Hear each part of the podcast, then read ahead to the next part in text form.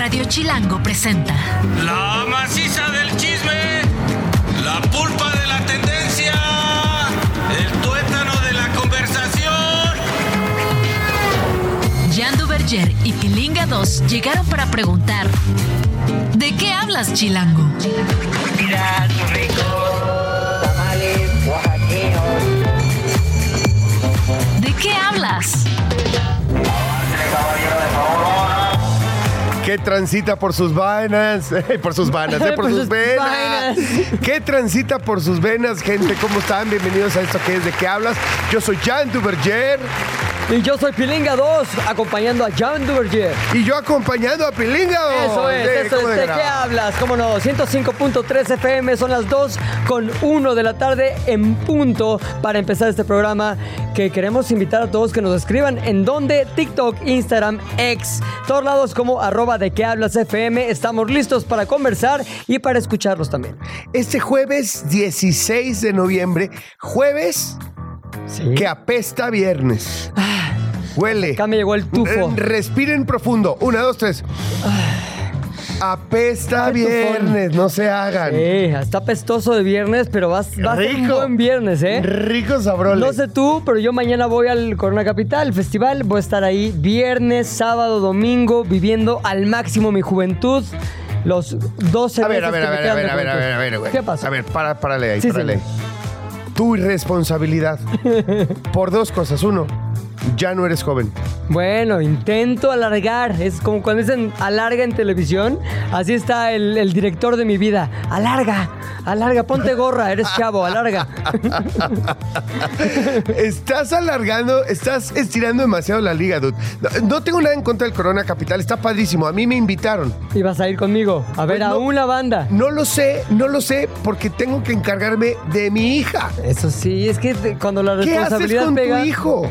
Justamente lo que voy a resolver ahorita tengo una llamada con la mamá al rato. Eh, nos ponemos de acuerdo porque ella también va, también está alargando, pero ella sí tiene cómo alargar más fácil. Ella, ella más bien sí, todavía es joven. Ella sigue en eso, sí, en lo de la juventud. Pero estamos poniéndonos de acuerdo porque los dos tenemos intención de ir a vivir al máximo. Viernes, sábado, domingo. No estoy de acuerdo. ¿Dónde queda el chamaco? No, tengo. Quiero que nos digas todos, vamos a estar muy pendientes, todos por favor, toda la audiencia, toda la gente que nos escucha en Radio Chilango, todos queremos saber qué va a hacer Pilinga 2 con su hijo mientras él y su ex mujer, bueno, ex esposa mejor dicho, su ex esposa, con el hijo que ambos Claro, tienen. afortunadamente mis papás y mi mamá Ah, en especial, la teniente ah. Rebekov, cuyo nombre es la teniente Rebekov, están siempre puestos allá a cuidar al chamaco. Entonces creo que ahorita me está escuchando mi mamá, siempre me escucha, ¿eh? Siempre pone, Pepe, ahora me gustó mucho el tema del programa. Oye, qué buen especialista. Oye, ¿y Jan sí es buena onda nada más para el radio. Le digo, no, sí es buena onda, mamá. Total que estás enterándote ahorita, teniente, te voy a pedir próximamente, en una hora y media, el favor de que me cuides a mí. Ah, ah, no quería soltar la sopa. Ese era el chiste, que dijeras, oye, ¿sabes qué? La jefa va a cuidar al chamaco, va a estar bien, va a estar más divertido que conmigo. Exacto. El hijo, así que muy bien. ¿Qué te parece si arrancamos después de este chismecito muy personal de mi querido Pilinga 2? Arrancamos con el chismecito. Eso. Toda historia tiene dos versiones o tres, contando la nuestra. Hoy hay chismecito. ¿De qué hablas, Chilango? Primer chismecito. Oye, bueno, pues resulta, mi querido Pepe, que ayer se armó la de Dios es Padre porque resulta que hicieron una reforma del trabajo para garantizar igualdad de salarial entre deportistas que fue aprobada en comisiones del Senado. O sea, igualdad de salario entre hombres y mujeres deportistas. Aún falta que la apruebe el Pleno y la Cámara de Diputados, para que no se pongan con que ya fue, ya está. Yo a veces digo, qué ganas de meterse en Honduras cuando hay un montón de cosas que resolver en este país que tendría- deberían tener prioridad. Sin embargo, esto está bueno. O sea, está bueno que se toque el tema, pero se armó un relajo. Yo te quiero hacer una pregunta. Sé que tienes toda la información ahí, pero nada más. Yo estoy confundidísimo. Vi en, sobre todo en Next, vi un montón de cosas de que aquí se acabó el fútbol femenil. Ahora sí le conviene a las mujeres. O sea, cosas completamente contrarias. Punto número uno. Explícame, ilumíname. Ahí te va. Punto número uno. O sea, se quiere de- definir un sueldo base, Ajá. que eso es importantísimo. Se quiere y pretende en el deporte en general, no solo en el fútbol, un deporte base que sea igual para hombres y mujeres. Un deporte, perdón, un sueldo. Un sueldo base. Eso no existe ahorita. Eso no existe ahorita. Vale. Ni el sueldo base, ni por supuesto la paridad de sueldos. ¿Conviene o no conviene? Yo digo que sí conviene en tanto se entienda que tienen que partir de un sueldo base. ¿Por qué? Porque no todas las ligas, ni de los deportes, ni de las femeniles y, y- y masculinas, eh, generan la misma cantidad de lana. Por Son derechos, negocios diferentes. Son negocios diferentes que dejan diferentes cantidades de lana por X o Y motivo. En el caso del fútbol, pues simplemente porque el fútbol femenil existe apenas hace unos ocho años en nuestro país, siete, ocho años, eh, de manera organizada y profesional. Y, y el deporte masculino pues lleva muchísimos años más y genera más lana por derechos de transmisiones y tal. Vamos en muy buen camino. La Liga Mexicana es una de las mejores. Mira, Mariana Gutiérrez, directora de la Liga MX Femenil, envió una carta al Senado para explicar por qué esto es una amenaza y que podría desaparecer la Liga Femenil. Según ella, esto implicaría que los equipos aumenten sus gastos en un 43% en el siguiente torneo. Pasarían de pagar 191 millones a 273 millones de pesos en sueldos a jugadoras. Lo anterior se volvería inviable para los equipos y tendrían que deshacer sus equipos femeniles. Ya, esta- ahí está una de las cosas que me confundían. Dije, pues si les conviene a la Liga Femenil de Fútbol que suban los sueldos, pero no les conviene necesariamente a los clubes, Ahí te va, ahí te va. En el Senado dicen que la directora, lo que dice la directora de la Liga Femenil no es verdad, ya que ni siquiera se tiene una cifra como salario base. Eso es lo que, eso es el punto, la cual se establecería 180 días después de aprobarse la reforma. Entonces no puedes decir que es inviable cuando no te han dicho cuál es el sueldo base del cual queremos que todos partan. Yo sí quiero decir una cosa. Yo sé de jugadoras profesionales que ganan menos de 15 mil pesos Al mes. al mes. Que no tienen, o sea, que las mandan de Monterrey a la Ciudad de México o a, a diferentes ciudades en camiones. En camiones en malas condiciones, que se han descompuesto los camiones, que a veces no les, no les eh, reservan hotel, sino que llegan, juegan y se tienen que, y se tienen que ir en el camión que no tienen las mínimas condiciones, ya no digas parecidas a las de la liga masculina. Yo creo que sí es una buena iniciativa para hablar. Evidentemente, sin, sin lo del sueldo base, pues sería una tragedia. No puedes pagarle lo mismo que le, eh, que le pagas hoy en día a, a los hombres, porque ahí hay muchos patrocinios y mucha lana de derechos de transmisión Son negocios diferentes. son negocios diferentes. Entonces, si le pagas eso a las jugadoras, pues evidentemente no sería sostenible el negocio. Pero sí creo que hay que establecer un sueldo base. Claro. Ahora bien, esto no es solamente para el fútbol, es para todos los deportes. Entonces me parece que esta ley la tienen que trabajar muchísimo más. Hay deportes que al no tener una liga profesional, los ingresos de deportistas, hombres y mujeres, muchas veces son determinados por la CONADE o son determinados por algunas becas, incluso de instituciones privadas. Va a ser muy complicado esto. Tienen que ponerse a trabajar antes de emitir una ley que no tiene eh, los detalles finos Ahora, resueltos. así en, en bruto, ¿es buena noticia, es mala noticia o estamos por ver? Desde mi humilde punto de vista es buena noticia que se hable del tema, pero se tiene que ir a profundidad y con mucho mayor conocimiento. Deberían invitar a los involucrados, como la directora de la Liga Femenil, a, Mariana Gutiérrez y a muchos otros dirigentes del deporte profesional y amateur para que, para que compartan sus experiencias y el cómo funcionan los deportes. Pero sí, yo creo que que esté en la mesa la en la conversación de que hay que tratar igual a hombres y mujeres en términos de salario en el mundo del deporte es una gran noticia, pero hay mucho que trabajar. Ay, sabes muchísimo. Chismecito 2. Y hablando de negocios diferentes, ¿qué tal el, no- el negocio del espectáculo? El Europel, la fama, la fortuna, los premios. En específico los Oscar. Los premios Oscar u Oscars también conocidos así. Este, pues ya van a tener anunciado un próximo host para la premiación del, del próximo año, que en realidad premia las películas de este 2023. La verdad, a mí me encanta cómo lo hace él y la persona de la que estoy hablando es Jimmy Kimmel. A ver, primero que nada, ¿tú eres más eh, Jimmy Kimmel Eso. fan o Jimmy Fallon, Fallon. fan? Qué gran. Ese es el debate al que quería llegar. Jimmy Kimmel, fan palmil. Jimmy Fallon, odiador. No lo odio, pero me cae mal.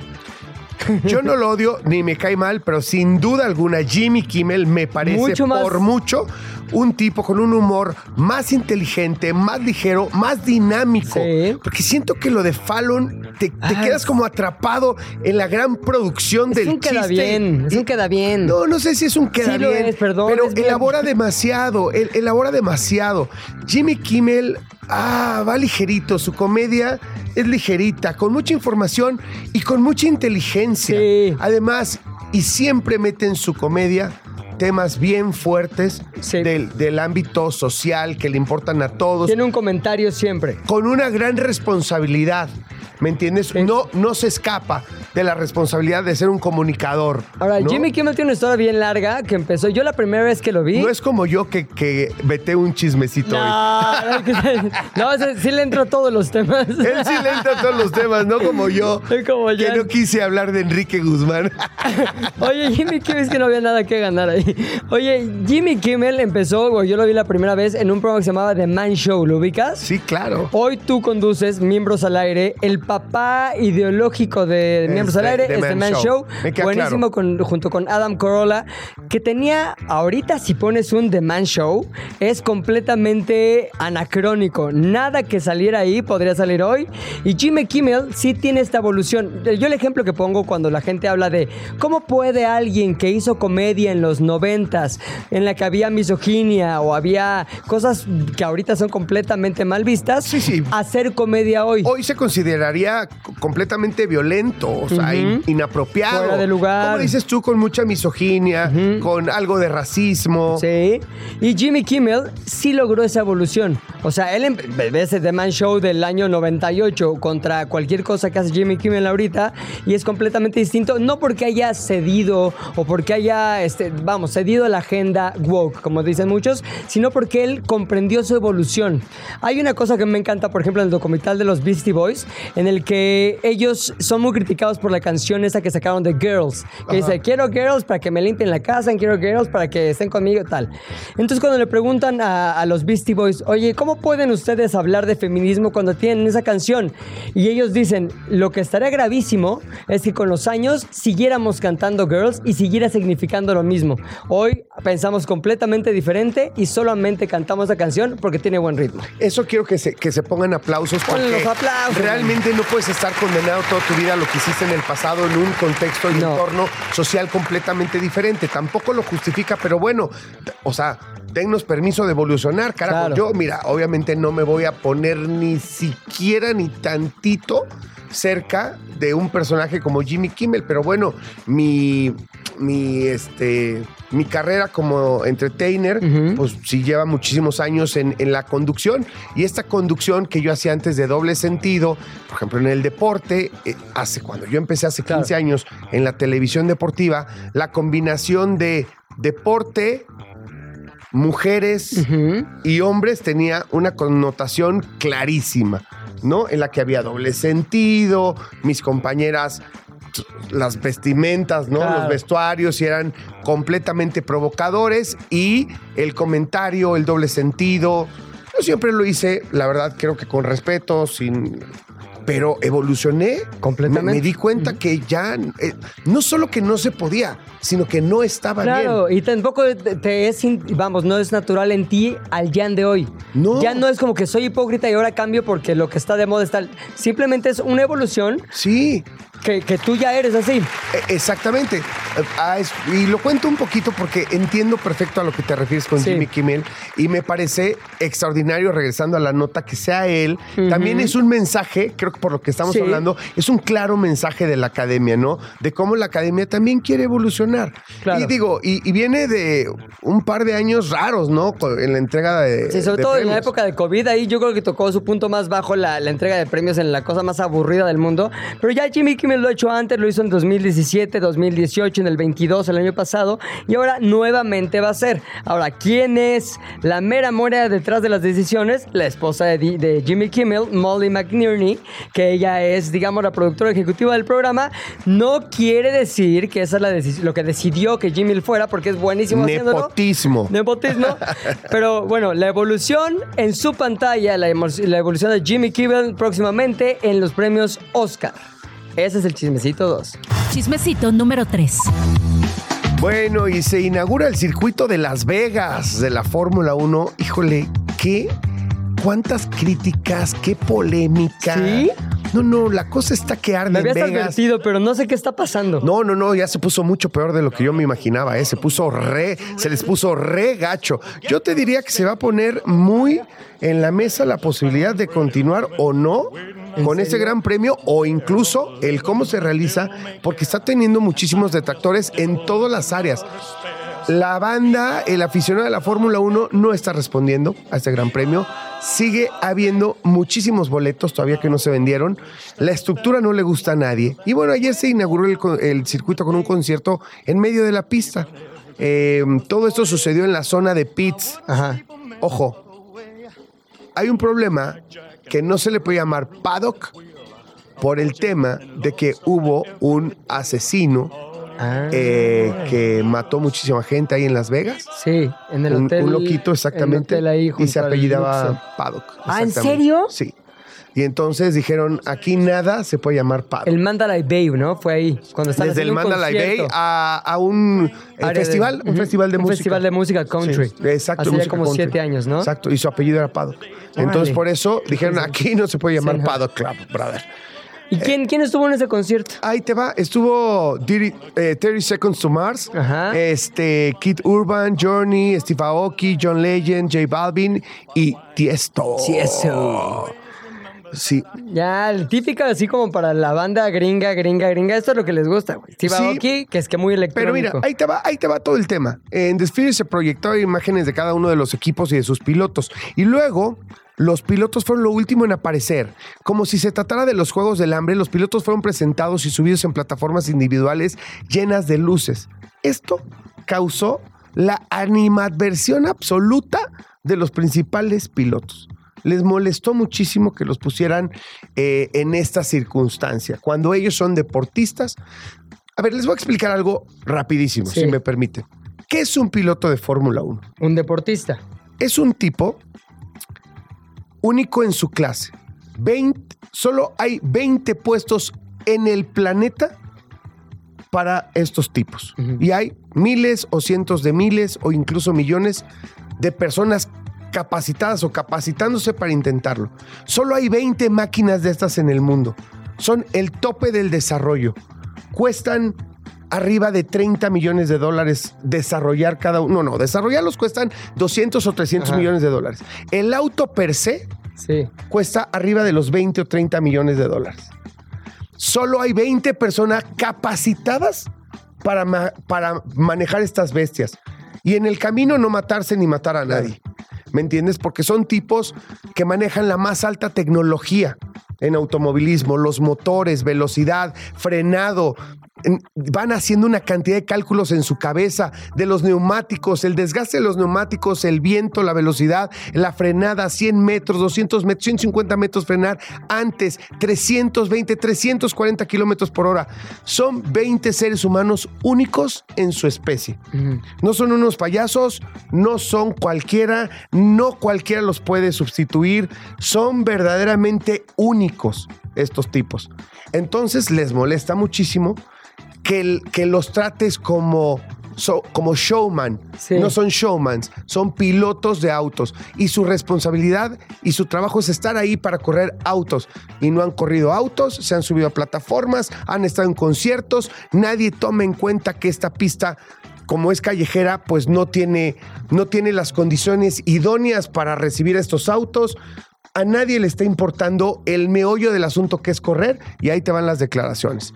Mira, Max Verstappen, campeón del mundo, dijo que la carrera es lo último a lo que le están poniendo atención y más bien se siente como un payaso por formar parte del show. Lewis Hamilton, multicampeón, siete veces campeón del mundo, dijo que puede ser muy impresionante, pero que no se compara con Silverstone, una carrera 100% tradicional. Ahí no hay show, ahí no hay concierto. En Silverstone hay una pista que tiene gran historia y que toda la gente que va va a respetar y a honrar el deporte del automovilismo. Así que también fue un golpecito de Lewis Hamilton. Carlos Sainz de Ferrari mencionó que todo se siente repetitivo y excesivo. Así, Too todo, loud. mucho peluche. Lando Norris de McLaren dijo que si bien es un show impresionante, ellos solo se encontraban ahí para correr. Claro. Así que más golpeado no puede estar el Gran Premio de Las O Vegas. sea, los pilotos no están conformes, el público no está conforme. ¿Quién, ¿A quién le está conviniendo esto?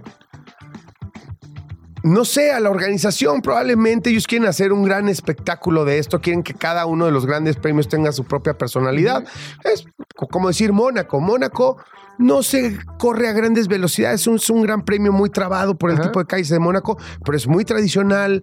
Eh, es para cierto tipo de Claro, público, evidentemente, no es para todo público, no todo el mundo entra a Mónaco, no es masivo, es una, pero con mucha tradición.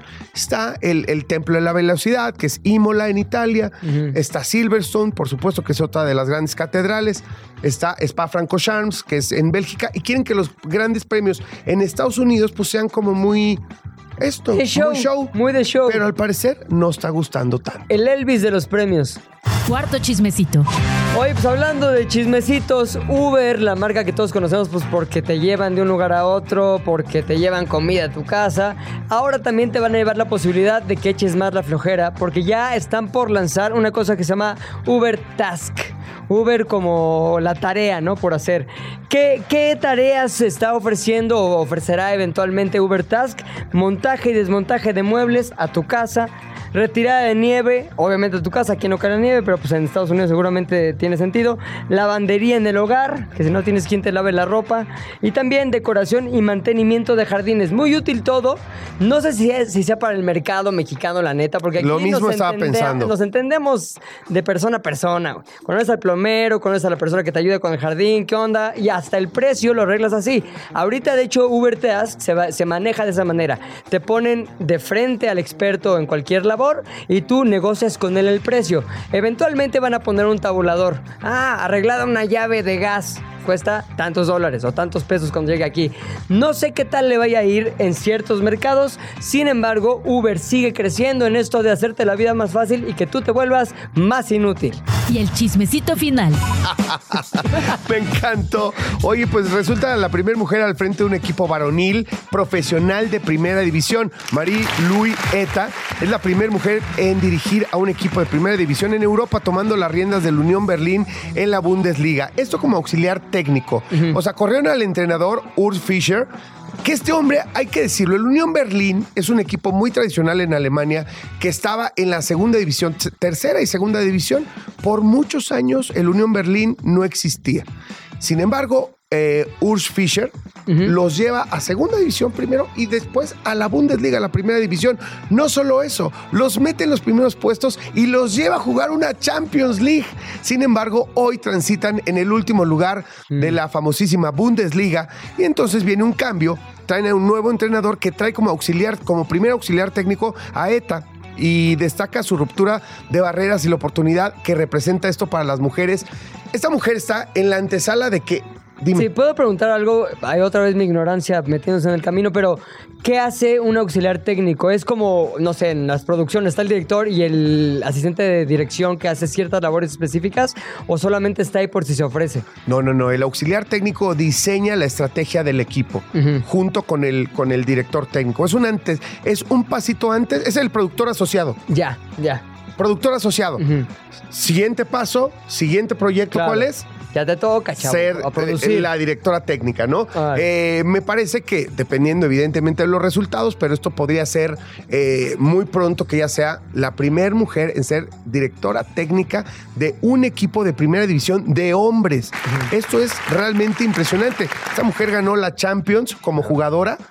Este, ahí en Alemania es toda un ícono del fútbol femenil y bueno, lo que está haciendo hoy como directora técnica, la verdad, es impresionante. Ya dirigió equipos eh, infantiles de 15 y 17, así que nada, muy bien por ETA, me parece que hay que seguir su carrera y sobre todo en este equipo tan carismático que es hoy en día el Unión Berlín. Ojalá primero conserven la categoría, Sí. tienen que chambearle eh, la segunda mitad del año, porque si no, se pueden ir a segunda división. Bueno, pues aquí acaba el chismecito, pero no el programa. Nos vamos a ir un corte, pero de regreso vamos a hablar con Ana Valencia. Los hombres tenemos piel, la piel se tiene que cuidar. ¿Cómo hacerlo? Nos lo va a decir Ana Valencia después de ese corte comercial. ¿De qué hablas? Ya regresamos a ¿De qué hablas? ¿En qué estábamos? Jan y Pilinga 2 saben mucho, pero no todo. Por eso tuvimos que llamar a un especialista. ¿De qué hablas, Chilango? Y vaya especialista que tenemos el día de hoy. Está nada más y nada menos que la doctora Anita Valencia con nosotros. ¡Bravo! Oye, una de las mejores dermatólogas de este país. Yo la amo y la adoro porque he aprendido muchísimo con ella sobre el skincare, el cuidado de la cara. ¿Cómo estás, Anita? Muy bien, muchas gracias. Qué bueno, muchas gracias por estar aquí con nosotros en ¿De qué hablas? Y mira, yo quería que vinieras porque muchos hombres creemos que nosotros no debemos cuidarnos la cara. Que nada más las mujeres, que nosotros con una cremita, la que sea, la misma que usas para el cuerpo, te la pones en la cara. El sudor humecta, lo he escuchado, ¿eh? Ah, el sudor humecta, no hay bronca, ya corrí. Eh, ¿Es así, Anita? No, la realidad es que todos debemos de cuidarnos, ¿eh? O sea, lo que, o sea, desde que estamos chiquitos, todas las edades, o sea, todo mundo debe cuidar sus- la piel porque es el órgano más grande que tenemos y es el que nos protege, el que está expuesto todo el tiempo a la radiación ultravioleta, la contaminación, el polvo y un montón de cosas. A mí me impresionó porque hace no mucho fui con Anita a su clínica. Está padrísima, tienen miles de tratamientos. Ahorita nos va a platicar de todo eso. Pero me hicieron pues como una limpieza, ¿no? Así, así como que te van succionando. O sea, no te quiero La decir. piel así. Sí, te van como succionando y sacando como pues justo la mugrita de los poros y te limpian y te... Es impresionante cuando ves el agüita, lo que queda en el agüita, dices, ájale, Jalisco. ¿Cómo se llama ese? ese... Ese- esa máquina Método. se llama hidrodermabrasión. Hidro- Y la realidad es que hay muchas cosas que hacer. O sea, dentro del cuidado de la piel, bueno, primero los dermatólogos, ¿qué hacemos? Los dermatólogos vemos el cuidado de la piel, del pelo y de las uñas. ¿No? Eso son lo- es lo que hacemos, porque de repente muchos, ya me ha tocado que de repente, pero ¿a poco ustedes ven las uñas? ¿Cómo? ¿No es el podólogo? No. Los dermatólogos somos los encargados de ver la parte sana y la parte enferma de todo lo que es la piel. Y las uñas y el pelo son parte de la piel. Entonces, desde ahí empezamos. Entonces, cualquier cosa que tenga que ver con ese tipo de enfermedades tienen que ir con nosotros. Y segundo lugar, para el cuidado de la piel, que puede ser la piel de la cara, la piel del cuerpo. Y por eso les digo, o sea, un niño o un bebé, pues tiene que tener un cierto cuidado en la piel. Pero un adulto mayor también. ¿No? Sí. Y un hombre tiene que ir también, lo que están haciendo ahorita, también tiene que cuidarse la piel, porque tiene que hidratar su piel, tiene que lavarse la piel, etcétera. Entonces imagínense que ustedes están en un día, ¿no? Se despiertan y salen, ¿no? Están todo el día la contaminación, el polvo, ustedes las luces, etcétera, etcétera, etcétera. ¿Y qué hacen para combatir todo este tema? ¿No? Nada, Entonces, invitarte para que nos digas qué hacer. Porque si yo- o sea, la verdad es cierto. A mí me sorprende que tú vayas. Bueno, no me sorprende, ya, ya lo sabía, pero eh, usualmente no tiene uno la cita de ya tengo que ir con la dermatóloga. Como hombre, puta, lo dejas ahí a ver cuándo. Evidentemente no debería ser así. ¿Cuándo y por qué es buen momento por una primera cita de un hombre con una dermatóloga o dermatólogo? Pues mira, yo creo que para tener un cuidado, seguramente les pasa a ustedes, o si no a muchos hombres, los hombres en general por eh, las hormonas, diferentes a las de nosotras, eh, tienen la piel muy grasa. Entonces, seguramente les ha pasado, no sé si a ustedes o seguramente a algunos de sus amigos, que de repente los ven que a la mitad del día tienen que irse a lavar la cara, que ya les brilla, que se tienen que poner, por ejemplo, el polvito para matificarse. O sea, o sea, que ah, es, es incluso molesto para muchos hombres, ¿no? Entonces, es algo como muy sencillo, muy simple, que si ustedes tuvieran una buena rutina de skincare, se puede regular esa grasa. Y entonces no vas a estar brilloso en todo el día. Y así como eso, hay un montón de ejemplos, ¿no? Pero yo creo que la visita de dermatólogo debes hacerla una vez al año porque además también tienes que checar lunares, o sea, hay muchas cosas de prevención en la piel que se deben de ver. Oye, mi querida Anita, me decías en el corte y que además es un tanto un mito esto de que los hombres no se cuidan. Exacto. Como que hemos entrado más en conciencia. A ver, tú estadísticamente, ¿cómo tienes ahí el asunto? Pues es que mira, sí yo creo que lo que ustedes se imaginan es que mi consulta es 70% mujeres y 30% hombres, o no sé qué se A lo mejor se imaginan hasta que 10% hombres, ¿no? Si te imaginas que llegas unas mimosas, Ajá. están haciendo un masaje, hasta que nada, así los pies en agua. Sí me antojó.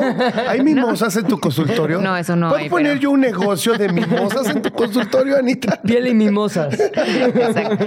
Pero no, la realidad es que ya hay muchísimos hombres que van a consulta. O sea, desde cuestiones porque me quiero cuidar, porque me quiero ver mejor y porque además eso es nuestra carta de presentación.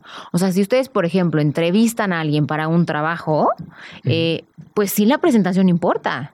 Entonces el hecho de que tú te sientas, no solamente que te veas bien, sino te sientas bien con tu piel, es algo totalmente diferente. Y eso lo veo yo con los pacientes que llegan, por ejemplo, un chavo a los 15 que llega con un acné terrible, pues sí le afecta emocionalmente muchísimo. Claro. Entonces ya 3, 4, 5, X meses después de que empiece el tratamiento, que ya ve un cambio en su piel, llegan con otra actitud totalmente diferente. Entonces nos pasa a todos que la piel es lo que está ahí. Entonces si tú te sientes con una piel radiante, pues te ves en el espejo y dices, wow, todo lo que haga hoy me va a salir bien. Claro. Oye, Anita, bueno, es que si hablamos muy en general de todo el tema este, de la dermatología, no vamos a acabar nunca. Yo quiero entrarle al tema puntualmente de la temporada, ¿no? Ahorita empieza a cambiar el clima. Claro. Gachísimo. A mí todos los días me fastidia muchísimo que salgo con frío. ¿No? Y entonces salgo muy a- a- a- tapado. Chamarra y en de y exacto. así. Y, en la, y a la mitad del día ya hace un calorón porque pega el sol a plomo en la Ciudad de México. Esto para la cara, para la piel, es complicadísimo. ¿Cómo tenemos que cuidarnos, Anita? Mira, algo básico, o sea, vamos a empezar primero con una rutina básica, o sea, ¿qué es lo que tendrías que hacer? Y sencillo para que no haya tema de de repente decir, no, pues, tantos pasos ni me los voy a poner. En primer lugar, hay que lavarse la cara. Y el cuerpo, obviamente, pero la cara, en la mañana y en la noche. O sea, ese es un sí o sí. No con el mismo jabón. No con el del cuerpo, por supuesto. Hay, hay geles limpiadores de acuerdo a cada tipo de piel. No tienen que tallarse la piel con nada, simplemente es el jabón, la mano y ya está. En la mañana y en la noche. Ahora, hay muchos hombres, no es mi caso, ¿eh? No, Pero si tú agarras muchos el zacate con el, con el mismo que te Con la playera. el cuerpo, te lavas la cara, no te hagas. No, en la mañana, se, no sé, baña, te bañas, te vas al trabajo, pero en la noche ya como que dices, ah, pues ya mañana en la mañana. ¿Por qué es importante lavarse en la noche? De hecho, yo creo que en la noche es más importante Yo que en la mañana. fue de, Justam- ajá, justamente por lo que les dije ahorita, porque en el día estás en contacto con un montón de cosas. Te estás tocando la cara, te pones productos, eh, el- lo que les dije, el polvo, la contaminación. Entonces es muy importante lavarse la cara en la noche. Es como si te estás haciendo una actividad, las manos todas sucias, ah, no, pues hay que se queden, ¿no? O sea, no, hay que, hay.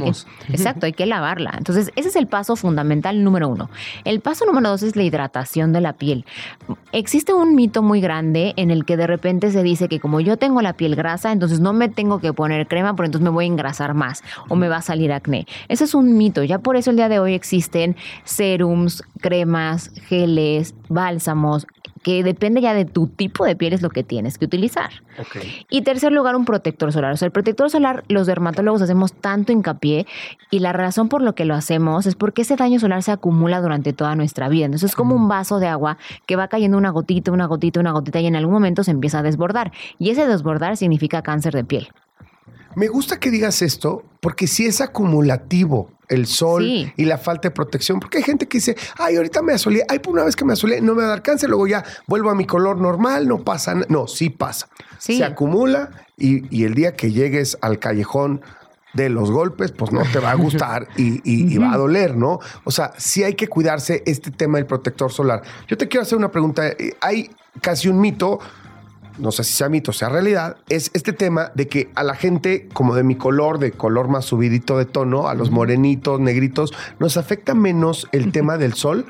porque también mucha gente piensa, ay, no, yo soy moreno. Pues en México habemos mucha gente Claro. morena y de verdad se piensa, yo no necesito protector solar porque como yo soy moreno, absorbemos los rayos del sol y no sé qué y no sé cuánto y no necesitamos Y protegernos. tampoco me arrugo. Y- ¿no? Exacto. Hasta lo dijo Whitney Houston. Y ya me quiere poner Botox, ya me dijo que necesito ¿Ya mi, viste? mi Ya lo vio. Entonces, esto es mi- realidad o mito. Mira, el- sí es real, pero te voy a decir por qué. O sea, sí cuando tenemos más melanina, que es justamente el que tener más pigmento, sí la melanina nos protege de la radiación. Pero eso no implica que no existe, no existe un daño, no generas un daño. Entonces, por ejemplo, ahorita que dijiste lo que te hace lo o sea, cuando tú te, o sea, no, en primer lugar, a ver, esto es importante, no hay bronceado saludable.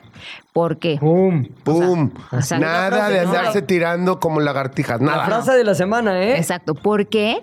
Porque lo que sucede es cuando tú estás asoleándote, la respuesta del cuerpo a un estímulo externo dañino es generar más melanina, más pigmento, más color, o sea, broncearte, para defenderse de ese estímulo.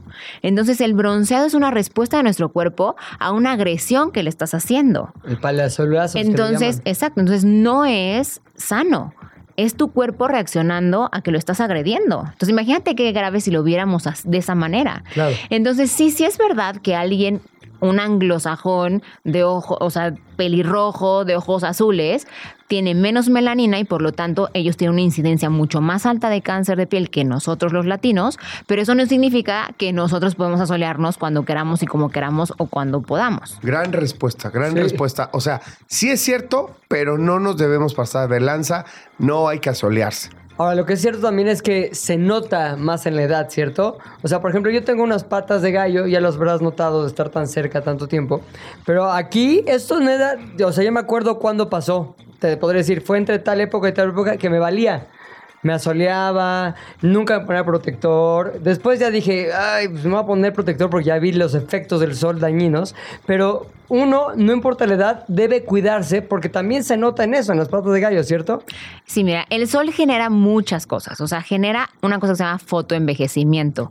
El fotoenvejecimiento implica manchas, como las manchas como redonditas, oscuras que están en la piel, arrugas, rojez, que se llaman telangiectasias, y entonces cáncer de piel y lesiones premalignas y otro tipo de lesiones. Entonces, realmente es un montón de cosas lo que causa el sol. Entonces, una piel fotodañada se ve de muchas maneras. Y justo por eso decimos que la mejor crema antiarrugas es el protector solar. Claro.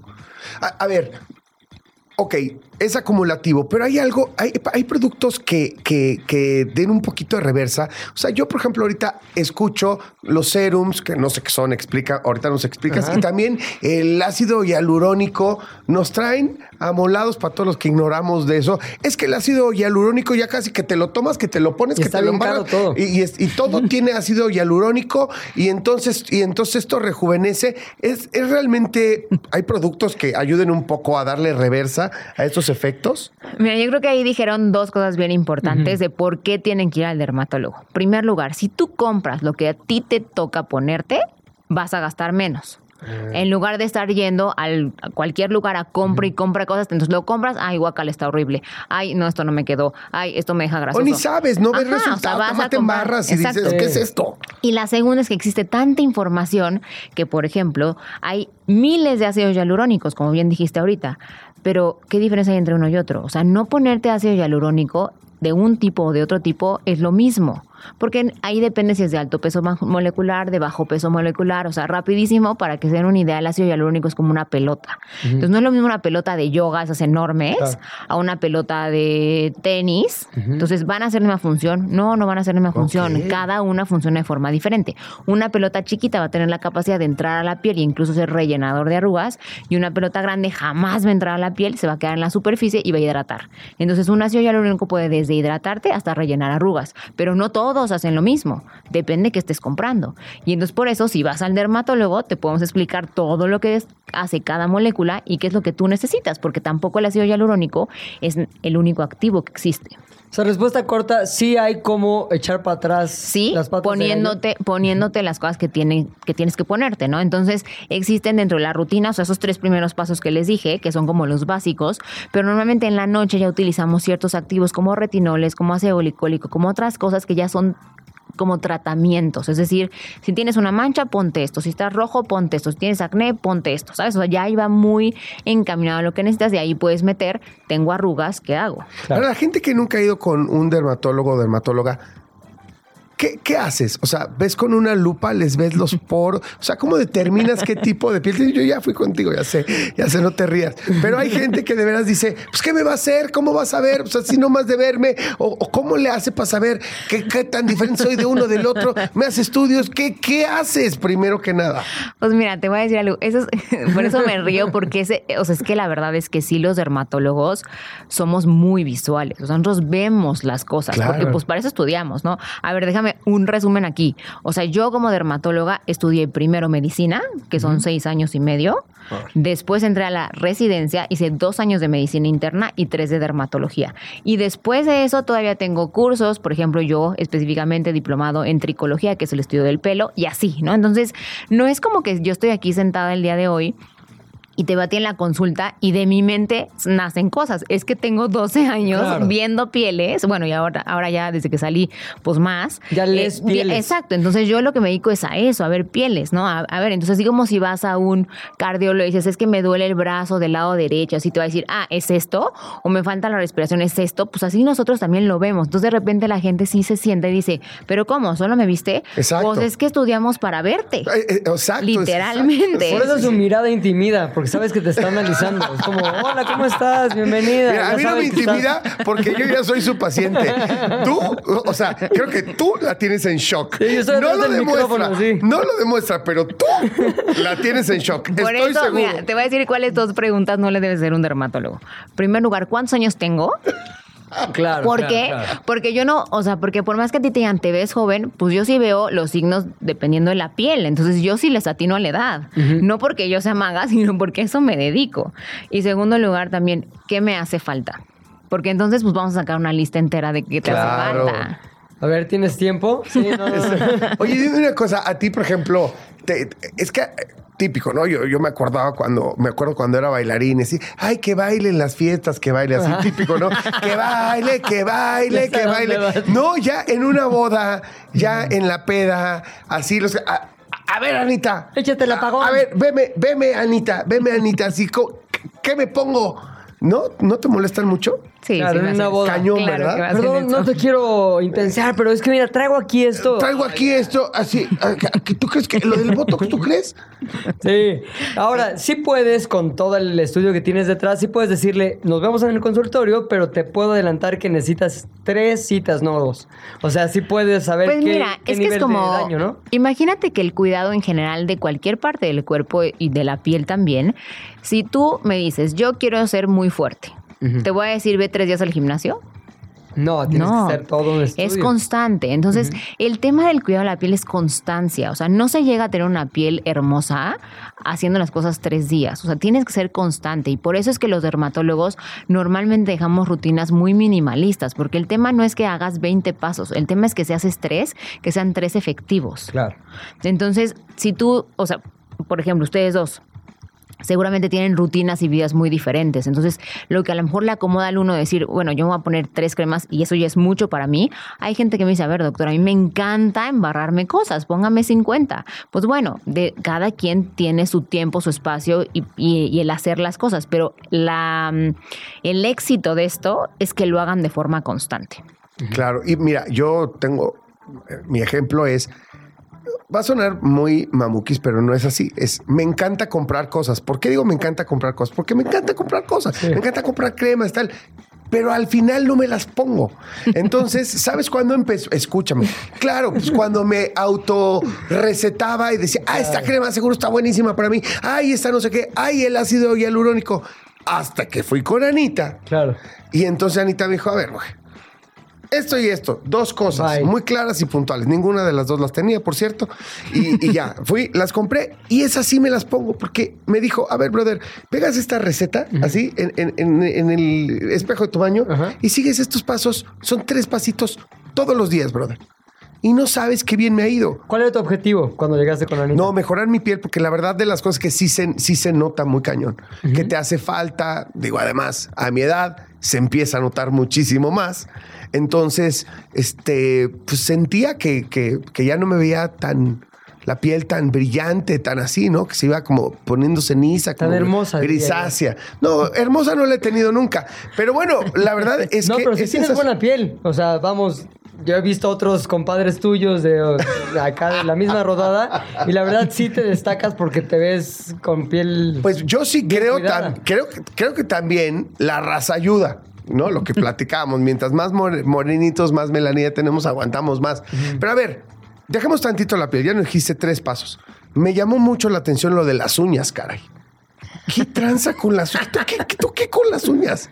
Hay un montón, un montón de cosas en las uñas. O sea, a ver, rayitas en las uñas, que Sí. te sale blanco en la uña, el hongo en la uña, que se entierra en las uñas. O sea, hay un montón de cosas. O sea, a ver, algo súper simple.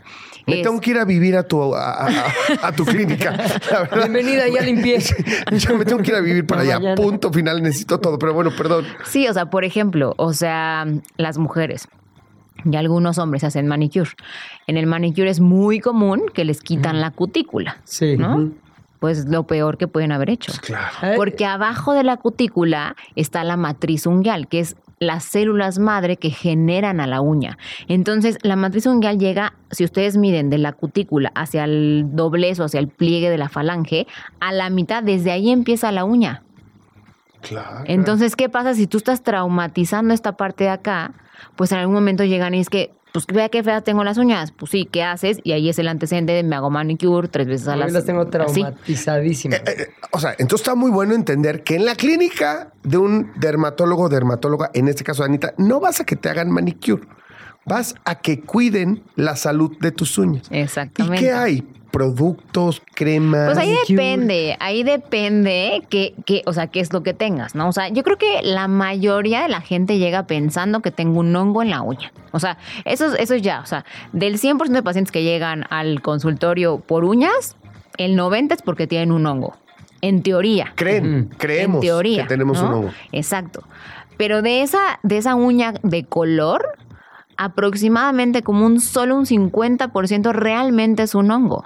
El otro 50% es que pensó que tenía un hongo, pero en realidad no era un hongo. ¿No? Entonces, sí hay muchísimas cosas que podemos hacer y ver en las uñas y que corregirlo al tiempo, a tiempo eh, es mejor, porque ya un- si la uña específicamente después de que tiene ya un cierto daño muy intenso, ya no se cura. O sea, ya no hay ahí sí no hay vuelta atrás. ¿En serio? Aunque crezca y se, Se- cae. se- Uno pensaría eso, crece, Sentí se que nos está amenazando. No. A nosotros y a No, todo el o sea, cuando alguien daña verdaderamente la uña y empieza ya a tener este distrofias unguiales, que así les llamamos, ya el, el- la recuperación de una uña, una uña sana, bonita, así como normal, no. Ya no hay. ¿Y por qué es eso? ¿Por qué no tiene esa misma capacidad de recuperación una uña como la piel, a lo mejor? Porque mm, es que tampoco la piel tiene una capacidad de recuperación al 100% porque depende de la capa de la piel que estemos hablando. Por, eso, es- por eso es que existen las cicatrices. Claro. La cicatriz es porque la piel ya no se recuperó al 100%. Entonces, cuando es una cicatriz muy superficial, tu piel se recupera normal, pero si es más profunda, pues ya te queda una cicatriz. Entonces, realmente, pues es lo mismo, se recupera hasta cierto punto.